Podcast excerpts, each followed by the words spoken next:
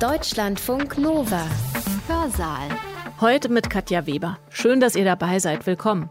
Wir wollen uns heute ein einziges Wörtchen mal genauer anschauen. Hier in dieser Sendung. Es ist fünf Buchstaben kurz. Rasse. Es begegnet uns beispielsweise an wichtiger Stelle im deutschen Grundgesetz in Artikel 3, dem Gleichheitsgrundsatz. Hier nochmal im Überblick. Artikel 3 besagt in Absatz 1 ganz grundsätzlich, alle Menschen sind vor dem Gesetz gleich. Absatz 2 postuliert, dass Männer und Frauen gleichberechtigt sind. Diesen Absatz verdanken wir der deutschen Juristin und SPD-Politikerin Elisabeth Selbert. Später, 1994, wurde noch hinzugefügt, dass der Staat die tatsächliche Durchsetzung der Gleichberechtigung fördert und auf die Beseitigung bestehender Nachteile hinwirkt. Bei uns soll es heute um den Absatz 3 gehen. Der lautet so. Niemand darf wegen seines Geschlechtes, seiner Abstammung, seiner Rasse, seiner Sprache, seiner Heimat und Herkunft, seines Glaubens, seiner religiösen oder politischen Anschauung benachteiligt oder bevorzugt werden. Niemand darf wegen seiner Behinderung benachteiligt werden. Eine Sammlung von Kriterien und Aspekten des Seins also, die nicht zur Diskriminierung benutzt werden dürfen. Der letzte Satz, niemand darf wegen seiner Behinderung benachteiligt werden, der kam übrigens ebenfalls ebenfalls erst 1994 dazu. Und Rasse steht in diesem Absatz eingedenk der Erfahrungen und der rassistischen Taten und Verbrechen im deutschen Nationalsozialismus. Also er steht dort, um rassistische Diskriminierung zu verhindern. Es gibt immer wieder Kritik an dieser Begrifflichkeit. Was meinen wir denn, wenn wir von Rasse sprechen? Bedeutet das nicht, dass wir davon ausgehen, die Menschheit sortiert sich in Menschenrassen? Unsere Rednerin heute wird das häufiger gefragt. Manchmal werde ich gefragt, mal ganz ehrlich unter uns, Frau Lippert, es sei doch offensichtlich, dass es Rassen gäbe. Man sehe das doch auch auf der Straße, dass es verschiedene Rassen gäbe. Ich hatte mal einen britischen Kollegen zu Besuch, der mir ganz entsetzt berichtete, dass auf dem Weg zu unserem Institut ein Hundesalon liegt und auf diesem Hundesalon steht drauf alle Rassen. Am besten fragen Sie immer dann, wenn Sie jemandem begegnen, dem die Existenz von Menschenrassen ein wichtiges Anliegen ist, wieso diese Einteilung denn so wichtig sei. Meint Veronika Lippert. Veronika Lippert ist Professorin für Wissenschaft und Technik an der Albert-Ludwigs-Universität Freiburg. Sie forscht zu Wissenschaftsgeschichte und Populationsgenetik. Studiert hat sie Biologie und Geschichte. Ihre Mission? Biologie und Geisteswissenschaften miteinander ins Gespräch bringen. Der Einsatz des Wortes Rasse im Grundgesetz wird immer wieder thematisiert und auch kritisiert, zuletzt von den Grünen im Sommer 2020, nachdem in den USA George Floyd unter dem Knie eines Polizisten gestorben ist. Die Grünen schlugen vor, das Wort Rasse aus dem Grundgesetz zu streichen. Vertreter von FDP, von Linker und SPD haben Zustimmung signalisiert. Bundesinnenminister Horst Seehofer, CSU, wollte sich nicht anschließen und auch Bundesjustizministerin Christine Lambrecht von der SPD hat zurückhaltend reagiert. Im Oktober aber hat die Bundesregierung beschlossen, dieser Begriff, der Begriff Rasse, soll raus aus dem Grundgesetz, der Schutz vor rassistischer Diskriminierung dabei aber gewahrt bleiben. Wie das im Einzelnen aussehen kann, muss noch geklärt werden.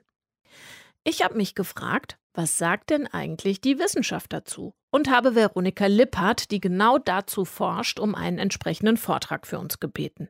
Dankenswerterweise hat sie extra für den Hörsaal diesen Vortrag hier eingesprochen, den ihr jetzt in der nächsten Dreiviertelstunde hören könnt. Gibt es Rassen? fragt er im Titel und er gibt Antworten aus unterschiedlichsten Disziplinen. Wissenschaftlich korrekt, nicht politisch korrekt, wie die Rednerin betont. Gibt es Menschenrassen oder nicht? Eine Frage der wissenschaftlichen Correctness. Ich habe mich schon mehrfach öffentlich ganz klar positioniert zu dieser Frage. Menschenrassen gibt es nicht. Aber die Fragen und Einwände gegen diese Position reißen dennoch nicht ab. Manchmal werde ich gefragt, mal ganz ehrlich unter uns, Frau Lippert, es sei doch offensichtlich, dass es Rassen gebe. Oder man sehe das doch auch auf der Straße, dass es verschiedene Rassen gäbe. Andere sagen, in den USA darf man ja schon von Rassen sprechen, aber in Deutschland nicht. Und wieder andere sagen, bei Tieren darf man doch auch von Rassen sprechen. Und mancher hat mir auch schon vorgeworfen, ich würde ja nur aus Political Correctness leugnen, dass es Menschenrassen gebe. Aber ich sehe mich in meiner Position in Übereinstimmung mit den allermeisten Genetikern. Erst vor kurzem haben jener Genetiker und Zoologen eine Erklärung publiziert, in der genau das auch drinsteht. Der Begriff Rasse hat in den Biowissenschaften einfach nichts zu suchen. Es geht also aus der Sicht äh, dieser Genetiker und auch aus meiner Sicht nicht um Political Correctness, sondern um Scientific Correctness, wissenschaftliche Korrektheit. Das reicht aber manchen Leuten trotzdem nicht, um ihre Überzeugung aufzugeben. Im Gegenteil, das macht manchmal die Genetikerinnen dann auch eher als political correct verdächtig. Gegen den vermeintlichen Augenschein, gegen die vermeintliche Offensichtlichkeit kommen die wissenschaftlich korrekten Argumente nicht immer an. Das kann viele Gründe haben. Vielleicht ist es deshalb, weil manche der Wissenschaft generell nicht vertrauen. Vielleicht ist es auch deshalb, weil immer noch einige wenige Wissenschaftlerinnen behaupten, es gebe Rassen. Vielleicht liegt es aber auch daran, dass viele Bundesbürgerinnen in ihrer eigenen Jugend die schulische Aufklärung gegen Rassismus in diesem Punkt, also ob es Rassen gibt oder nicht, einfach nicht überzeugend fanden. In der Tat hat die Mehrheit der Wissenschaftlerinnen, die sich heute gegen die Existenz von Menschenrassen ausspricht, inzwischen sehr viel bessere Argumente und Belege als noch vor 20 Jahren. Nur sind die noch nicht so richtig ins Bildungswesen und in die Populärkultur vorgedrungen. Für mich ist aber keiner, der mir eine solche Frage stellt, automatisch ein Rassist. Im Gegenteil, ich nutze solche Fragen gerne zur Aufklärung. Erst wenn jemand meine Argumente nicht hören will oder sie generell alle ablehnt, dann kommt bei mir schon die Frage auf, ob mein Gegenüber vielleicht gar nicht daran interessiert ist, etwas dazu zu lernen. Ich werde in diesem Vortrag aus verschiedenen Perspektiven erklären, weshalb ich davon überzeugt bin, dass es keine Menschenrassen gibt. Der Vortrag gliedert sich in vier Teile. Zuerst gehe ich auf die oben genannten Argumente ein, zum Beispiel die vermeintliche Offensichtlichkeit von Rassen. Im zweiten Abschnitt beleuchte ich die Überzeugung, dass es Rassen gibt aus der historischen Perspektive. Der dritte Abschnitt diskutiert das Thema aus der biologischen Perspektive. Und im vierten Abschnitt spreche ich über gesellschaftliche Konsequenzen aus dem Gesagten. Zum Beispiel zu der Frage, ob das Grundgesetz geändert werden müsste, welche Sprachregelungen man überdenken sollte und auch darüber, was die Überzeugung, es gebe Rassen, mit Rassismus zu tun hat. Erster Teil, das Alltagsverständnis von Rasse.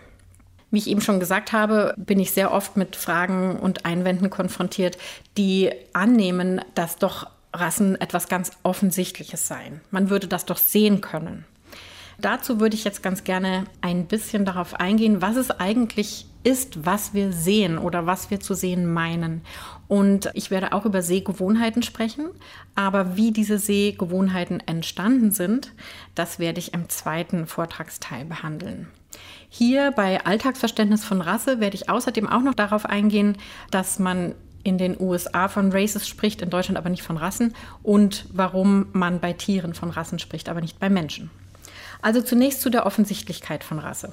Wir sehen auf der Straße Menschen, die ganz unterschiedlich aussehen. Bei einigen von diesen Menschen haben wir Vermutungen darüber, woher sie kommen. Und zwar aufgrund ihres Äußeren, zum Beispiel aufgrund der Hautfarbe. Wir sehen eine Hautfarbe und denken, ah, der Mensch kommt aus Afrika. Manche wissen vielleicht, dass es auch Menschen aus Deutschland gibt, die eine dunkle Hautfarbe haben und die auch die deutsche Staatsbürgerschaft haben und auch deren Eltern in Deutschland geboren sind. Aber für einige Leute ist es einfach sehr schwer zu verstehen und in ihr Allgemeinwissen zu integrieren, dass das durchaus nicht der Fall ist. Deswegen kommt es immer wieder zu Überraschungseffekten, wenn dunkelhäutige Menschen astreines Deutsch sprechen beispielsweise. Also das heißt, offensichtlich hat man irgendwie gelernt, jemand, der dunkle Haut hat, der hat etwas mit Afrika zu tun. Und jemand, der aussieht wie ein Chinese oder wie wir uns einen Chinesen vorstellen, der hat etwas mit Asien zu tun. Im Umkehrschluss heißt das natürlich nicht, dass alle Menschen, die aus Asien kommen und alle Menschen, die aus Afrika kommen, genauso aussehen, wie wir das verinnerlicht haben. Was wir nämlich nicht wahrnehmen auf der Straße, das ist eine große Anzahl von Menschen, die diesen Idealtypen gar nicht entsprechen. Aus welchen Gründen auch immer. Diese Leute fallen uns auch nicht als zuordnenbar auf. Vielleicht stellen wir uns nicht mal die Frage, wo die vielleicht herkommen könnten oder wo ihre Vorfahren herkommen. Ähm, sie sind einfach nicht die Bestätigung unserer Sehgewohnheiten. Also die Sehgewohnheiten, die wir schon mitbringen, die werden durch die Fälle bestätigt, die in diese Sehgewohnheiten passen. Und das bestätigt dann wiederum rückwärts die Sehgewohnheit an sich und führt zu der Überzeugung, dass man doch auf der Straße die Leute auseinanderhalten könnte. Es gibt auch Versuche, das typische Gesicht der Deutschen oder das typische Gesicht der Spanier oder das typische Gesicht der Chinesen herzustellen, indem man nämlich Fotos übereinander legt und daraus ein einziges Porträt erstellt. Der Haken an der Sache ist, dass die Fotos, die man als Grundlage nimmt, bereits dahingehend ausgewählt wurden, dass sie den typischen Deutschen oder den typischen Spanier oder den typischen Chinesen darstellen sollen. Das heißt, Leute, die zwar deutsch sind und sich als Deutsche verstehen und den deutschen Pass haben und die diesem Bild nicht entsprechen, die werden in solche Techniken gar nicht erst aufgenommen. Und so bestätigt sich immer wieder dasselbe klischeehafte Bild davon, wie ein Mensch aus einem bestimmten Land aussehen sollte. Jetzt zu dem Argument, in den USA dürfen man doch von Rassen sprechen, aber nicht in Deutschland. Und ich würde das gleich gerne zusammen diskutieren mit dem Argument, bei Tieren dürfen man doch von Rassen sprechen. Also, ich hatte mal einen britischen Kollegen zu Besuch, der mir ganz entsetzt berichtete, dass auf dem Weg zu unserem Institut ein Hundesalon liegt und auf diesem Hundesalon steht drauf alle Rassen. Er war total empört und zwar deshalb, weil er sagte, das Wort Rasse kann man doch nicht für Hunde benutzen. Das darf man doch nur für Menschen benutzen. Ich war wiederum natürlich ganz verblüfft, weil das ja genau umgekehrt ist wie hier in Deutschland, wo man das Wort Rasse eben nur für Tiere benutzt und nicht für Menschen. Und wir haben versucht herauszubekommen, woran das liegt. Also im Englischen heißt es eben Race. Und Race ist ein Begriff, der in Amerika und in England eigentlich aussagt, eine Zugehörigkeit zu einer Gruppe, zu der sich übrigens ein Mensch selbst dazu zählt. Also wenn ich in Amerika sage, I'm African American, dann bedeutet das auch, ich zähle mich selbst in diese Kategorie. Und das wird zwar Race genannt, aber das bedeutet nicht dasselbe wie der Begriff Rasse in Deutschland. In Deutschland bedeutet Rasse immer eine biologische Gruppe, die sich ausschließlich oder die ausschließlich biologisch definiert wird. In Deutschland ist Rasse nicht etwas selbst zugeschriebenes, sondern etwas, was man anderen zuschreibt. Und das geht einher mit der Überzeugung, dass man das objektiv tun könnte und dass man das zweifellos tun könnte und dass eigentlich alle Menschen zu demselben Ergebnis kommen müssten. Erstens stimmt das nicht weil Menschen unterschiedliche Sehgewohnheiten haben können. Also zum Beispiel würde ein Asiate natürlich in Europa größte Schwierigkeiten haben, Europäer auseinanderzuhalten. Sehr zu unserem Erstaunen, weil wir finden ja, dass wir so unglaublich unterschiedlich aussehen. Und andersrum finden wir ja auch, dass viele Asiaten sich so wahnsinnig ähnlich sehen. Daran sieht man schon, Sehgewohnheiten können sich unterscheiden und nicht jeder würde zu derselben Zuschreibung kommen. Aber vor allem ist eben diese objektive Zuschreibung von Rasse zu bestimmten Menschen überhaupt nicht in Übereinstimmung mit dem, wie diese Menschen sich sehen. Denn manchmal sieht man den Menschen das nicht an, was sie biografisch über ihre Herkunft wissen. Es gibt in Amerika ziemlich viele Menschen, die sich als African American bezeichnen, die man äußerlich nicht so bezeichnen würde. Und dasselbe Phänomen gibt es natürlich auch für andere Gruppen. Der Begriff Race in den USA also natürlich wurde der früher auch so benutzt wie in Deutschland als eine biologische, objektiv zugeschriebene Kategorie. Aber in den letzten 60 Jahren hat sich ähm, dieser Begriff gewandelt und er bedeutet eben heute die sozial zusammengesetzte Gruppe all derer, die zu dieser Kategorie gehören und vor allem sich selbst dazu zählen. Und das ist natürlich etwas deutlich anderes als das, was in Deutschland mit dem Begriff Rasse gemeint wird. In Deutschland gibt es für den Race-Begriff gar keine wirkliche Entsprechung. Ethnizität oder ethnische Gruppe könnte vielleicht in diese Richtung gehen, aber das wird in Deutschland oft falsch verstanden, nämlich Ethnie wird ganz oft einfach als politisch korrekter Begriff für Rasse benutzt, ohne dass damit reflektiert wird, dass es Rasse gar nicht gibt. Insofern ist jetzt auch erklärt, bei Tieren darf man von Rassen sprechen, nicht weil man das irgendwann mal verboten hat für Menschen zu benutzen, sondern weil es bei Tieren Sinn macht, von Rassen zu sprechen. Und bei Menschen ist das nicht der Fall. Und das möchte ich ganz gerne auch noch kurz biologisch erklären. Also Sie wissen ja vielleicht, dass Hunderassen sich deshalb so wahnsinnig voneinander unterscheiden, weil sie schon seit Jahrzehnten gezüchtet werden. Das heißt, die Züchter entscheiden, welches Tier sich mit welchem Tier paart. Und man kann dann darauf achten, dass bestimmte Eigenschaften stärker gezüchtet werden als andere. Diesen Prozess gibt es bei Menschen eben aber gar nicht. Also das heißt, es gibt keine Züchter, die sagen, hier ist Fortpflanzung möglich und da ist Fortpflanzung nicht möglich.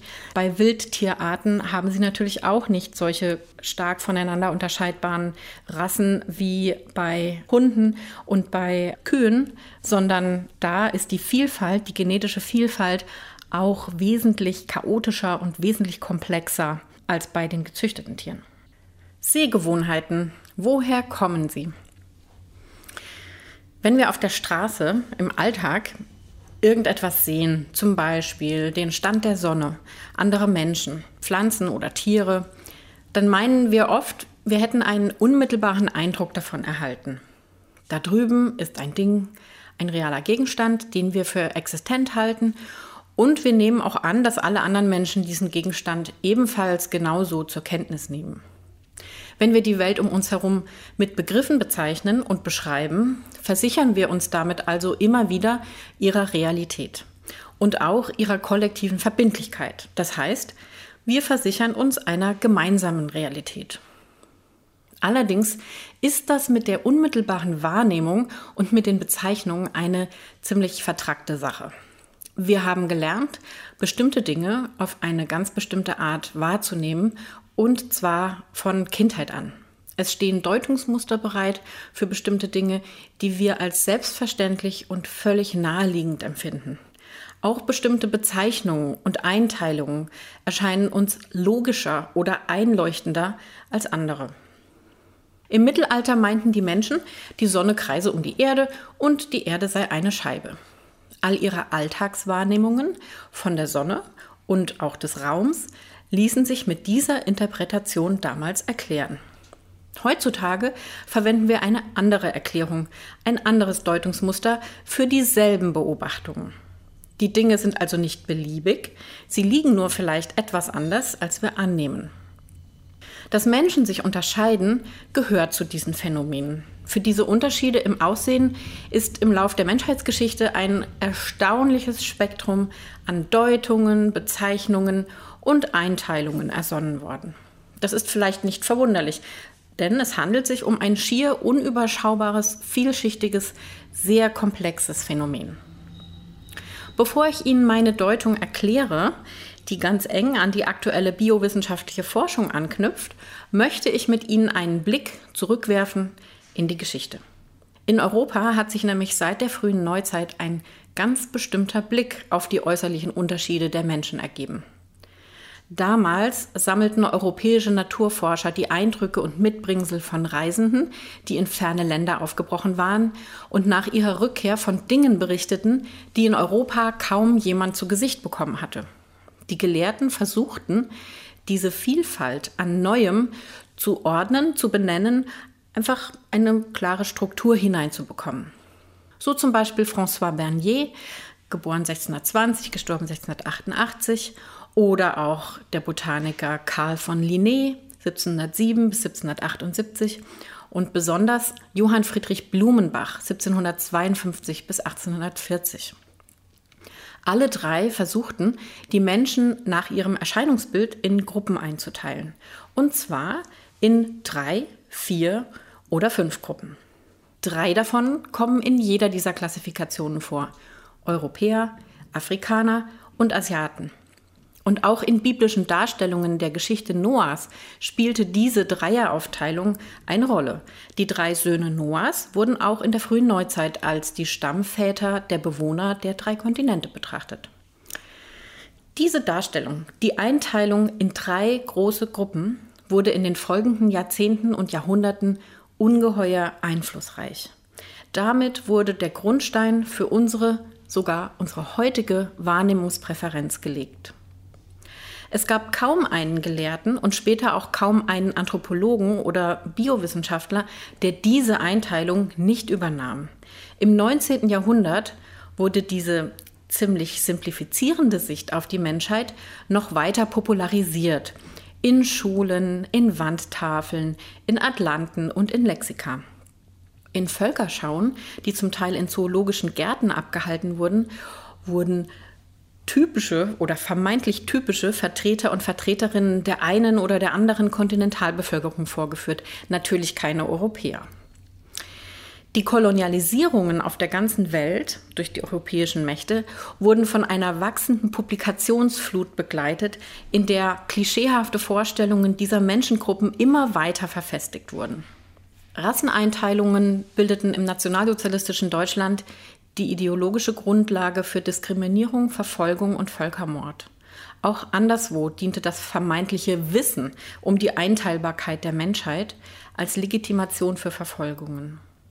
Aber Rasseneinteilungen hielten sich auch dann noch als Wissen, als Rassismus in vielen Ländern offiziell längst geächtet wurde. So finden sich in deutschsprachigen Lexika, Schulbüchern und Atlanten bis in die frühen 1990er Jahre Wissensbestände, in denen immer noch von vier oder fünf sogenannten, in Anführungszeichen, Großrassen die Rede ist. Auch in anderen Ländern hielt sich diese Art der Darstellung ziemlich hartnäckig. Bis heute prägt dieses sehr vereinfachte Deutungsmuster die Wahrnehmung der Europäerinnen und Europäer, wenn es um menschliche Vielfalt geht. Wenn etwa im Bildungswesen von Integration und der Wertschätzung von Diversität die Rede ist, werden in Illustrationen dazu gerne Bilder von vier Kindern, die die vier verschiedenen Kontinente repräsentieren und sich an den Händen halten, verwendet. Und viele denken, sie erkennen doch auf der Straße, woher jemand kommt. Dabei kann man erstens sehr daneben liegen und zweitens prägt unsere Geschichte, unser kulturelles kollektives Gedächtnis, unsere Sozialisation, auch unsere Sehgewohnheiten, unsere Wahrnehmungspräferenzen und unsere Interpretationsmuster. Wir erkennen das als real und gegeben, was uns als ein bereits benanntes, zugeordnetes Ding bekannt und vertraut ist. Dabei lässt sich das komplexe und unendlich vielseitige Phänomen der menschlichen Vielfalt in gar keiner Einteilung erfassen. Weder in drei, vier, fünf, noch 16, 52 oder 72 Gruppen. Wenn man die Einteilung oder die Einteilbarkeit der Menschheit zurückweist, so wie ich, ist ein größeres Thema noch gar nicht angesprochen. Die Wertungen, die sich mit diesem Blick auf die Menschheit verbinden. Ich werde oft gefragt, ob denn eine Einteilung der Menschheit an sich schon rassistisch sei ob das nicht einfach eine neutrale Methode sei, die an sich in Ordnung ist und nur wenn man sie dann mit Wertungen auflädt oder instrumentalisiert, sei sie problematisch. Meiner Meinung nach ist es unmöglich, eine neutrale, objektive Einteilung der Menschheit vorzunehmen. Nicht etwa, weil die, die es versuchen, automatisch Rassisten sind, sondern weil diese Einteilung eine weit zurückreichende Geschichte hat, die sie immer mit sich herumschleppt. Deshalb verbinden sich mit den einzelnen Schubladen dieser Einteilung ganz bestimmte Assoziationen, Irrtümer, Verallgemeinerungen, Klischees und es werden ganz spezifische Vorstellungen aufgerufen, wenn man diese Kategorien verwendet. Deshalb halte ich bereits die Behauptung, die Menschheit ließe sich in x Gruppen aufteilen, für den grundsätzlich falschen Weg. Damit wird bereits eine Sichtweise auf Vielfalt vorgegeben, die erstens der Realität nicht annähernd entspricht und die zweitens den historisch bedingten Wertungen nicht entkommen kann. Eine Einteilung erfolgt ja auch zu einem bestimmten Zweck. Man teilt ja nur etwas ein, wenn man aus der Einteilung irgendeine Schlussfolgerung oder Handlungsanleitung ableiten möchte. Am besten fragen Sie also immer dann, wenn Sie jemandem begegnen, dem die Existenz von Menschenrassen oder die Einteilbarkeit der Menschheit in Rassen ein wichtiges Anliegen ist, wieso, also zu welchem Zweck diese Einteilung denn so wichtig sei. Human Genetic Variation aus biowissenschaftlicher Sicht. Wenn es also keine Rassen gibt, was ist es denn dann, was die Menschen auf der Straße sehen oder vielmehr zu sehen glauben? Es ist ja keine Einbildung, dass Menschen sich unterscheiden.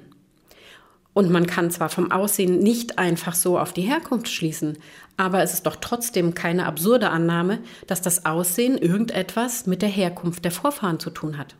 Aber was wir sehen, Haut, Haar und Augenfarbe zum Beispiel, das ist sozusagen nur die Spitze des Eisbergs. Das ist nur der sichtbare Teil der genetischen Variation beim Menschen. Bevor ich näher darauf eingehe, was denn der unsichtbare Teil ist, möchte ich noch mal daran erinnern, dass man die Struktur der genetischen Variation beim Homo sapiens unterschiedlich beschreiben kann. Es gibt drei verschiedene Ansätze, die genetische Variation zu beschreiben. Der erste Ansatz teilt die Menschheit in Gruppen ein, also zum Beispiel in Rassen oder aber auch in Populationen. Diese werden als getrennt voneinander betrachtet, nämlich durch Fortpflanzungsbarrieren, die ähm, über einen längeren Zeitraum auf diese Gruppen eingewirkt haben. Das Paradebeispiel dafür ist immer die Inselpopulation. Aber Ansätze, die diesen Gruppen, diese Gruppeneinteilung favorisieren, gehen eben davon aus, dass man die gesamte Menschheit in eine bestimmte Anzahl von Gruppen einteilen kann. Eine zweite Vorstellung ist die des Gradienten, also dass die genetische Variation graduell abgestuft verläuft. Dahinter steckt die Vorstellung, dass man eben von Dorf zu Dorf heiratet und damit würden sich Unterschiede nur langsam und geografisch abgestuft verbreiten. Ein dritter Ansatz hält genetische Variation beim Menschen für sehr komplex und sehr dynamisch. Ähm, und man kann zwar Sprünge und Gradienten beobachten, aber nur als Teil eines sehr viel komplexeren Gesamtphänomens. Was man sicher wird sagen können, ist, es gibt all diese drei Dinge. Es gibt Ansätze von Gruppen, es gibt Ansätze von Gradienten und es gibt unglaublich viel Komplexität und Dynamik. Man sollte nichts davon übergewichten und nichts davon ausblenden. Bevor wir von den Unterschieden sprechen, muss man aber erstmal bei den Gemeinsamkeiten anfangen. Alle Menschen gleichen sich an den allermeisten Stellen des Genoms. Sie haben also einen großen Teil des Genoms gemeinsam. Und das sind immerhin 3,2 Milliarden Basenpaare, also 3,2 Milliarden Stellen. Warum ist das so? Hier ein ganz kleiner Exkurs. Bei Genen, die für lebenswichtige Proteine kodieren, hätte eine Abweichung von der gemeinsamen DNA-Sequenz, also eine Mutation, einfach eine ziemlich schlimme Auswirkung, zum Beispiel eine tödliche Auswirkung. Zwar werden immer mehr Unterschiede oder Mutationen an einzelnen Stellen bzw. Basenpaaren entdeckt. Man nennt sie SNP, Abkürzung für Single Nucleotide Polymorphisms oder auch SNPs. Aber dennoch machen diese Stellen, an denen Menschen sich unterscheiden, weniger als ein Prozent aller Stellen aus. Wenn man also etwas über die genetische Variation beim Menschen herausfinden will, dann hat man immer noch ziemlich viele, nämlich mehrere Millionen Basenpaare. Von 3,2 Milliarden Basenpaaren ist ein Prozent eben immer noch eine ganze Menge, nämlich mehrere Millionen. Und die kann man sich ja auch anschauen. Also fokussiert man sich erstmal nur auf die, wo die Menschen sich unterscheiden. Genetische Unterschiede gibt es tatsächlich zwischen allen Menschen, sogar zwischen Eineigenzwillingen gibt es einige Unterschiede. Die allermeisten dieser Unterschiede, und das ist für unseren Zusammenhang ganz wichtig, haben überhaupt keine Auswirkung auf unser Aussehen. Nur ganz wenige Stellen im Genom haben etwas mit der Haar-, Haut- oder Augenfarbe zu tun. Von den übrigen Unterschieden, den äußerlich unsichtbaren, haben einige Auswirkungen auf unseren Körper, zum Beispiel auf unsere Verdauung, die Physiologie, das Immunsystem oder auch Krankheiten und ihre Verläufe. Aber die allermeisten Unterschiede sind einfach neutral, wie die Humangenetikerinnen sagen. Sie haben gar keine Auswirkung.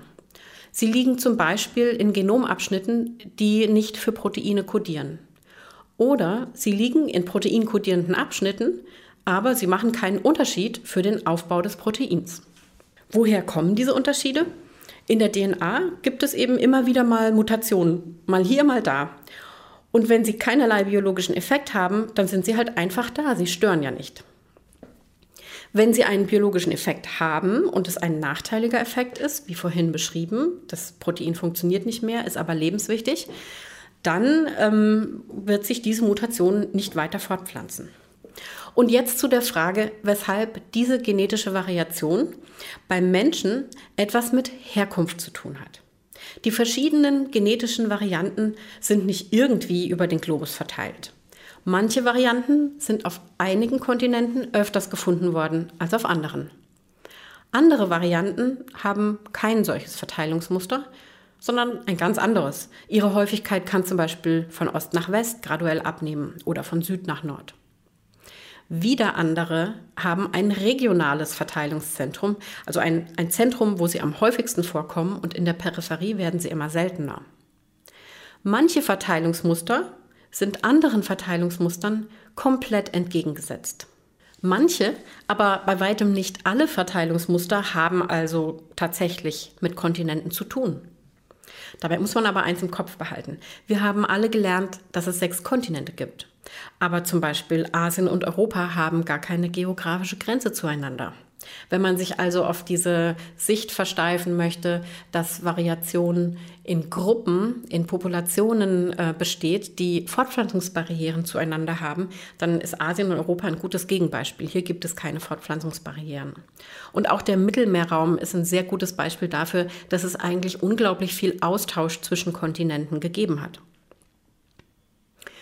Bei den genetischen Unterschieden, die tatsächlich einen biologischen Effekt haben, zum Beispiel für die Hautfarbe, lassen sich Verteilungsmuster finden, die mit der Umwelt zu tun haben. Varianten in Genomabschnitten, die für Proteine kodieren, welche die Hautfarbe beeinflussen, korrelieren in ihrem Verteilungsmuster nämlich mit der Sonneneinstrahlung.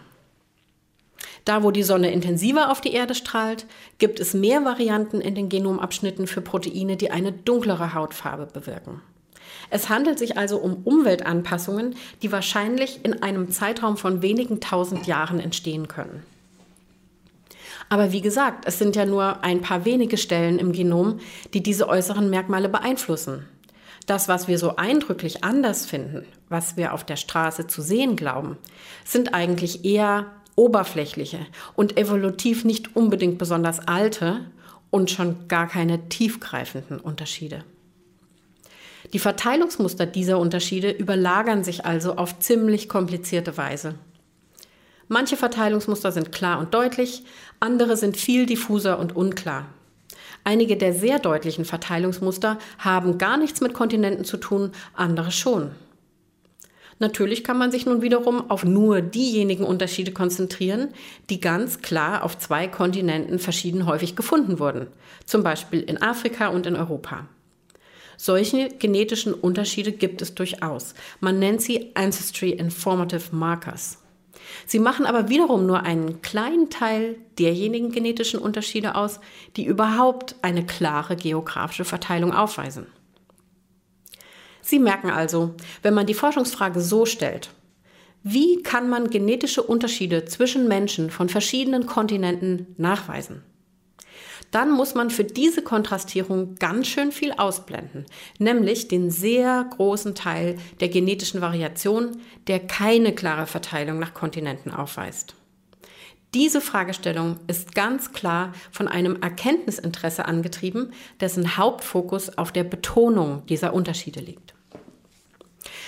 Wenn man aber stattdessen fragt, ob die Verteilung der genetischen Variationen beim Menschen eine Einteilung in Rassen rechtfertigt oder auch nur in Kontinentalbevölkerungen, dann wird man das gesamte komplexe Phänomen der genetischen Vielfalt betrachten müssen. Und das ist ein weniger voreingenommenes Vorgehen und wird wahrscheinlich auch nicht zu dem Ergebnis führen, dass die Menschen sich nach Kontinenten unterscheiden. Bei dieser letzten Betrachtung wird sich dann wahrscheinlich ergeben, dass es keine klaren genetischen Unterschiede zwischen Kontinentalbevölkerungen gibt. Nicht nur, weil die verschiedenen Marker unterschiedliche Verteilungsmuster aufweisen und diese nicht immer miteinander korrelieren, sondern auch, weil es sehr viele unterschiedliche Übergänge zwischen allen möglichen Bevölkerungen gibt und auch Unregelmäßigkeiten. Und weil die menschliche Geschichte und das menschliche Verhalten vielfältiger sind, als es Modelle der Populationsgenetik darstellen können. Aber kann man denn nicht für jeden einzelnen Menschen mit genetischen Methoden die kontinentale oder sogar die regionale Abstammung herausfinden? Manche Zuhörerinnen haben vielleicht schon mal einen sogenannten Ancestry-Test gemacht, einen Abstammungstest bei einem der kommerziellen Services, die sowas anbieten. Ich sehe solche Tests kritisch, wie auch viele Genetikerinnen, die sich mit dem Thema sehr gut auskennen und sich öffentlich oder in ihren Publikationen dazu kritisch positioniert haben. Die Zuordnung einer einzelnen Person anhand ihrer DNA zu einer Bevölkerungsgruppe birgt zahlreiche Fallstricke, von denen ich nur einige nennen möchte. Für solche Zuordnungstechnologien benötigt man zum einen eine gewisse Anzahl an DNA-Proben, die die verschiedenen Bevölkerungsgruppen repräsentieren sollen. Eine sogenannte Referenzdatenbank. Also zum Beispiel genügend DNA-Proben von Europäerinnen, Afrikanern und Afrikanerinnen, Asiaten und Asiatinnen oder Australiern und Australierinnen oder auch von nationalen Bevölkerungsgruppen. Zum anderen benötigt man sogenannte Marker, also Stellen im Genom, an denen man möglichst gut zwischen diesen Gruppen unterscheiden kann. So wie wir es eben gehört haben. Eindeutige Unterscheidungsmarker. Um die im Genom zu finden, braucht man allerdings auch schon eine gewisse Anzahl an Menschen, die ganz eindeutig nur Vorfahren von einem einzigen Kontinent oder aus einem einzigen Land oder sogar aus einem einzigen Dorf haben. Wenn man solche DNA-Proben mit einer eindeutigen Herkunft gesammelt hat, dann kann man andere Menschen, die eine genauso eindeutige Herkunft haben, ganz perfekt zuordnen. Es gibt aber drei Haken an der Sache. Erstens haben nun mal nicht alle Menschen eine eindeutige Herkunft. Dafür gibt es ganz viele verschiedene Gründe. Denken Sie nur an die vielen historischen Ereignisse und die, den Wandel der sozialen Strukturen, ähm, die die Geschichte mit sich gebracht hat. Fangen wir beim Dreißigjährigen Krieg an, bei dem die deutsche Bevölkerung ganz stark dezimiert wurde und Leute von überall her ähm, in Deutschland ansässig wurden. Oder denken Sie an die Migrationen im 19. Jahrhundert im Zuge der Industrialisierung und der Verstädterung. Denken Sie an die vielen, vielen unehelichen Kinder, die es in der frühen Neuzeit gab. Und das war etwas total Alltägliches. Oder denken Sie an Kriege und Massenvergewaltigungen nach Kriegen. Ähm, und dann können Sie sich schon vorstellen, dass ähm, Fortpflanzungsbarrieren sich eben nicht immer entlang bestimmter Gruppengrenzen ergeben. Das alles hat nämlich dazu geführt, dass Menschen nicht einfach nur im Nachbardorf geheiratet haben und dazu, dass die Verteilungsmuster genetischer Unterschiede eben auch komplizierter sind. Für solche Komplexitäten haben die kommerziellen Ancestry-Test-Anbieter eine Lösung gefunden. Man gibt die Herkunft eines Menschen als Gemisch an, als Mischung aus den verschiedenen Gruppen, die in der Datenbank vorhanden sind. Dazu komme ich gleich nochmal. Ich halte diese Methode nämlich für wenig zufriedenstellend. Aber jetzt erstmal zu meinem zweiten Haken. Zweitens sind in einer Referenzdatenbank nicht unbedingt alle Populationen oder Bevölkerungsgruppen vorhanden, auf die es ankommt. Die Forscher und Forscherinnen haben vielleicht ein paar hundert oder tausend Personen gefunden, die jeweils einen Kontinent repräsentieren sollen. Aber auf jedem Kontinent gibt es ja sehr viele Bevölkerungsgruppen, die man unmöglich alle samplen kann. Also von denen man unmöglich ähm, Samples herstellen kann, Referenzdaten.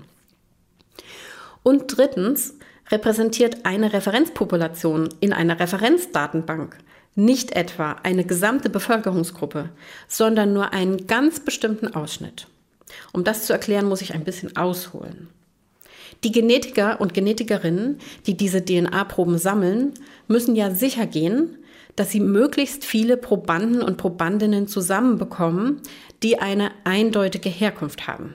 Das heißt, bei denen alle Vorfahren vom selben Kontinent oder aber aus demselben Land oder derselben Region kommen. Dazu stellen sie den Probanden und Probandinnen Fragen wie zum Beispiel, kommen ihre Großeltern alle aus demselben Land wie sie selbst? Oder aber, kommen ihre Großeltern aus einem Umkreis von 80 Kilometer um ihren eigenen Geburtsort herum? Wer die letzte Frage mit Ja beantwortet, ist aus meiner Sicht schon eine kleine Besonderheit. Bei Vorträgen zu dem Thema ähm, frage ich oft vorher das Publikum, wer von Ihnen weiß denn, wo Ihre Großeltern äh, herstammen. Viele wissen das. Wenn ich dann frage, wer von Ihnen weiß denn, wo Ihre biologischen Großeltern herkommen, dann wird das schon etwas weniger, weil den Leuten klar wird, dass ähm, soziale Großeltern nicht unbedingt auch die biologischen Großeltern sind. Und wenn man dann eben fragt, hm, bei wem von Ihnen ist das denn so, dass die Großeltern aus einem Umkreis von 80 Kilometern um den eigenen Geburtsort herum kommen, dann melden sich regelmäßig nur noch sehr wenige.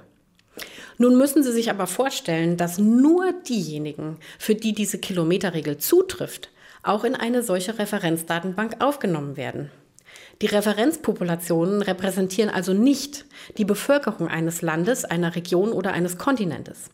Sie repräsentieren nur einen Teil davon, nämlich den Teil der Bevölkerung, der besonders wenig Austausch mit anderen Regionen hatte.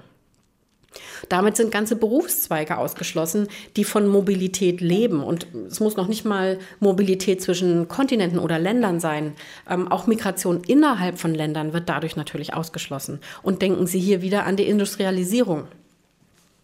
Und wenn dann im Labor nach der DNA-Herkunftsanalyse etwas anderes herauskommt, also etwa, dass jemand, der von seinen Großeltern dachte, sie kämen alle aus Europa, eigentlich Vorfahren in Asien hat, dann wird eine solche DNA aus der Referenzdatenbank ausgeschlossen, denn sie ist ja nach dieser Definition nicht repräsentativ für Europäer und Europäerinnen, deren Vorfahren alle aus Europa kommen. Hätte man mehrere solcher DNA-Proben mit uneindeutiger Herkunft in der Referenzdatenbank, dann würde das die Zuordnung weiterer DNA-Proben von Menschen mit eindeutig europäischer Herkunft deutlich erschweren. Wenn aber nur ein begrenzter Teil der Bevölkerung in Referenzdaten abgebildet wird, dann heißt das auch, dass eine sichere Einzelzuordnung nicht in jedem Fall möglich ist. Denn eine DNA-Probe könnte ja genau von dem Teil der Bevölkerung stammen, der nicht in den Referenzdaten repräsentiert ist. Diese Zuordnung würde dann zum Beispiel als Mischung zweier oder mehrerer Referenzpopulationen angegeben obwohl der DNA-Träger biografisch gesehen mit keiner dieser Populationen wirklich etwas zu tun hat. Zwei Punkte sollen hier noch kurz angetippt werden, aber um sie ausführlicher zu erläutern, müsste man sehr viel weiter ausholen.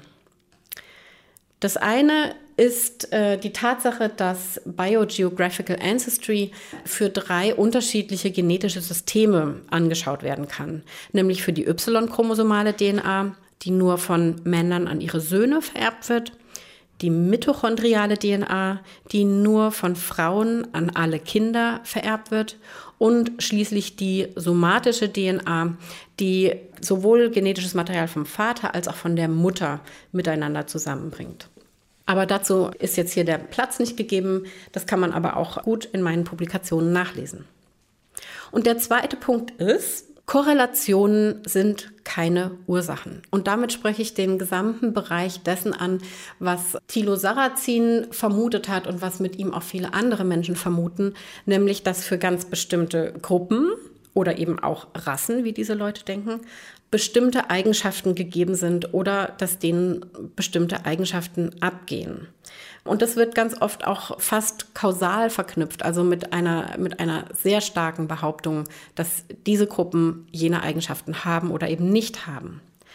Aber es gibt diese kausalen Nachweise überhaupt gar nicht und es gibt auch keine korrelativen Nachweise. Korrelation heißt, man hat zwei Beobachtungen, die offensichtlich irgendwie miteinander zusammen auftreten. Eine Korrelation kann schwach sein, sie kann stark sein. Und für die allermeisten genetischen Eigenschaften findet man extrem schwache Korrelationen zu ganz bestimmten genetischen Markern, wenn überhaupt. Das ist, glaube ich, der häufigste Irrtum, wenn es um dieses Thema geht. Zum Beispiel ähm, David Reich, ein sehr berühmter Genetiker aus den USA, hat 2018 einen Artikel publiziert, in dem er gesagt hat, also es gibt Races, ähm, es gibt genetische Korrelationen, die bei manchen Races häufiger auftauchen als bei anderen. Und das wurde im deutschen Sprachraum so übersetzt, als hätte David Reich gesagt, es gibt Rassen und Rassen haben bestimmte Eigenschaften. Das ist aber nicht wirklich das, was David Reich gesagt hat. Und selbst wenn David Reich ähm, damit schon sehr stark in diese Richtung gegangen ist, kann man seine Aussage kritisieren. Denn was er als Races untersucht hat, ist immer selbstdefinierte Zugehörigkeit zu einer Gruppe. Eben der amerikanische Begriff von Race und nicht der deutsche Begriff von Rasse. Zum Abschluss würde ich gerne noch etwas sagen über Seh- und Sprechgewohnheiten und auch nochmal auf das Thema des Grundgesetzes eingehen. Im Grundgesetz Artikel 3 steht, Niemand darf wegen seines Geschlechtes, seiner Abstammung, seiner Rasse, seiner Sprache, seiner Heimat und Herkunft, seines Glaubens, seiner religiösen oder politischen Anschauungen benachteiligt oder bevorzugt werden. Aus meiner Sicht ist der Begriff Rasse in diesem Text vollkommen obsolet. Er suggeriert, dass Rasse derselbe Realitätsstatus zukommt wie Sprache oder Glauben.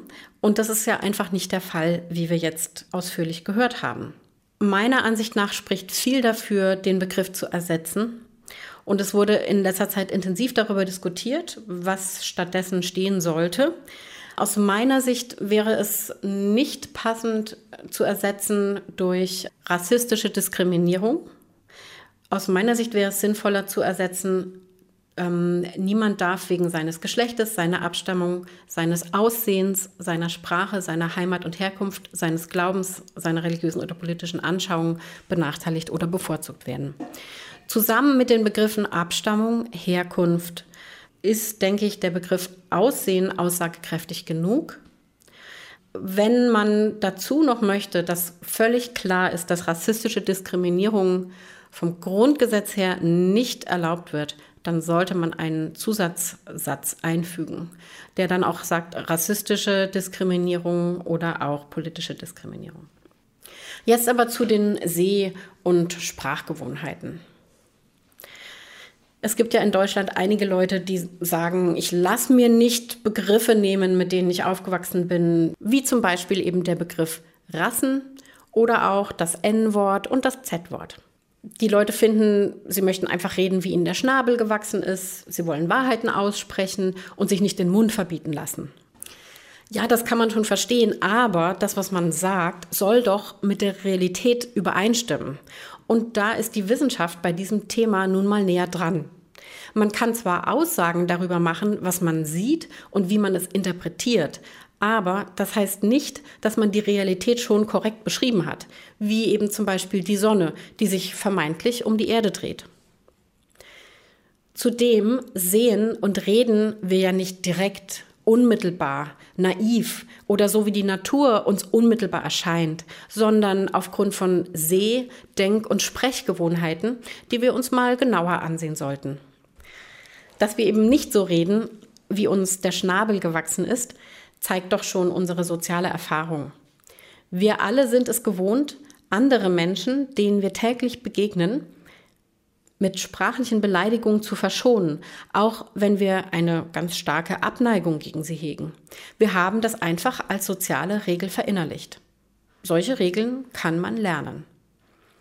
Die meisten von uns haben seit der frühesten Kindheit gelernt, nicht so zu sprechen, wie der Schnabel gewachsen ist, um zum Beispiel nicht dem Nachbarn oder die Tante oder auch die Polizei zu beleidigen. Gute Kinderstube hieß das immer, sich beim Sprechen zurückzuhalten, um andere nicht vor den Kopf zu stoßen, damit soziales Miteinander überhaupt möglich ist, trotz aller Spannungen. Das bedeutet keineswegs, dass man keine Kritik üben darf. Aber Kritik sachlich und nicht beleidigend zu äußern, ist eine erlernenswerte Fertigkeit. Schwierig zu erlernen und es dauert auch lebenslang an, aber wir tun es alle.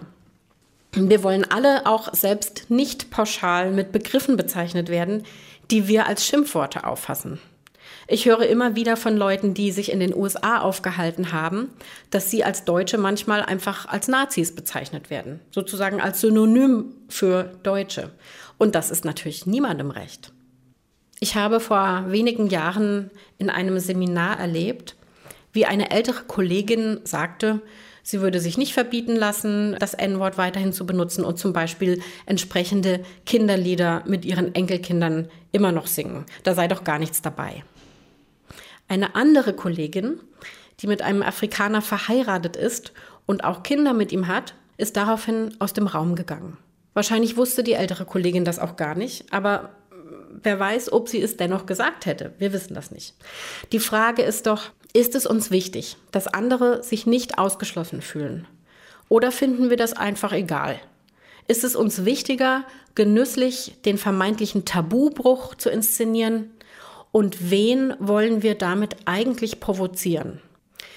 Als allererstes schlage ich vor, dass man mal darüber nachdenkt, was denn wissenschaftlich korrekt ist und dann darüber nachdenkt, wie wir als Gesellschaft miteinander umgehen wollen. Ein vorletzter Punkt, diese Großelternregel, über die ich vorhin gesprochen habe, grenzt sehr viele Menschen aus. Wenn man eben definiert, dass Spanier nur Menschen sind, die auch spanische Vorfahren haben, dann hat man sehr viele Spanier ausgegrenzt. Und das gilt natürlich für sämtliche Länder und auch für Kontinente. Und man muss sich das einfach bewusst machen, dass diese Definitionen, die für Biogeographical Ancestry ganz wichtig sind, viele Menschen aus einem Kollektiv ausgrenzen.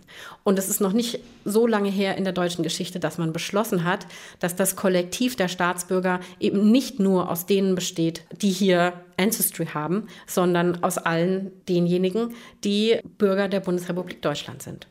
Und einen letzten Punkt nochmal zum Thema Rassismus. Ich möchte nicht behaupten, dass jemand ein Rassist ist, nur weil er sagt, ich möchte einfach das aussprechen, was ich sehe, oder ich möchte einfach nur so reden, wie mir der Schnabel gewachsen ist.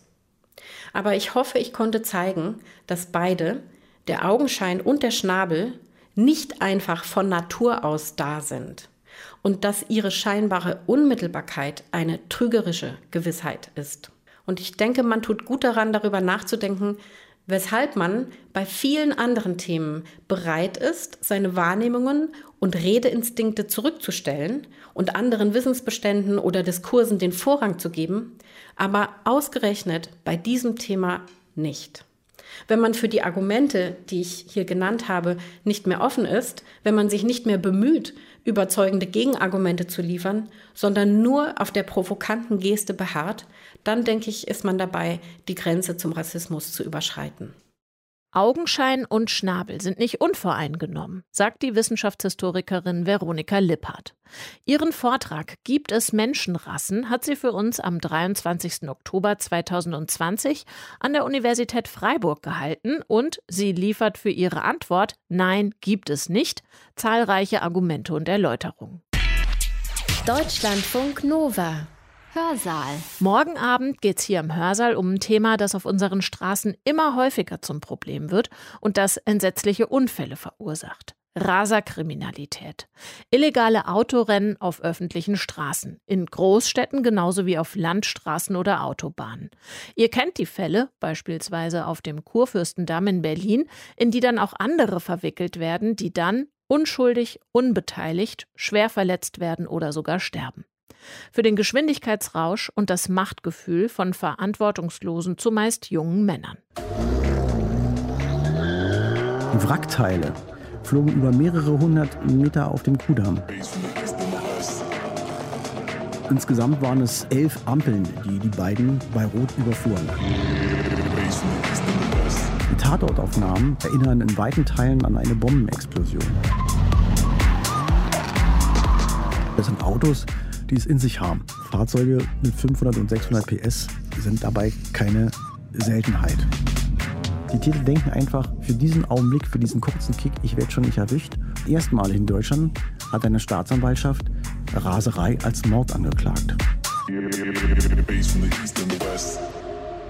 Andreas Winkelmann weiß, wovon er spricht. Er ist als erster Oberamtsanwalt in Berlin mit genau solchen Rennen und Unfällen befasst. Er leitet die Abteilung, in der die Bearbeitung verbotener Kraftfahrzeugrennen gebündelt ist. Seit 2017 gibt es einen Paragraphen, der solche Rennen zu einem eigenen Straftatbestand macht. Winkelmann erzählt morgen sehr anschaulich, wie sie solchen Tätern auf die Schliche kommen und wie sie den Unfallhergang rekonstruieren. Er sagt, das das eigene Auto verpfeift die Täter. Und er erklärt auch, wieso solche Taten trotz härterer Strafen und Strafandrohungen zunehmen und was dagegen zu machen wäre. Morgen Abend hier im Hörsaal. Ich freue mich, wenn ihr dann wieder dabei seid. Vielen Dank euch wieder mal fürs Zuhören und fürs Mitdenken. Katja Weber sagt Tschüss. Deutschlandfunk Nova. Hörsaal. Samstag und Sonntag um 18 Uhr. Mehr auf deutschlandfunknova.de.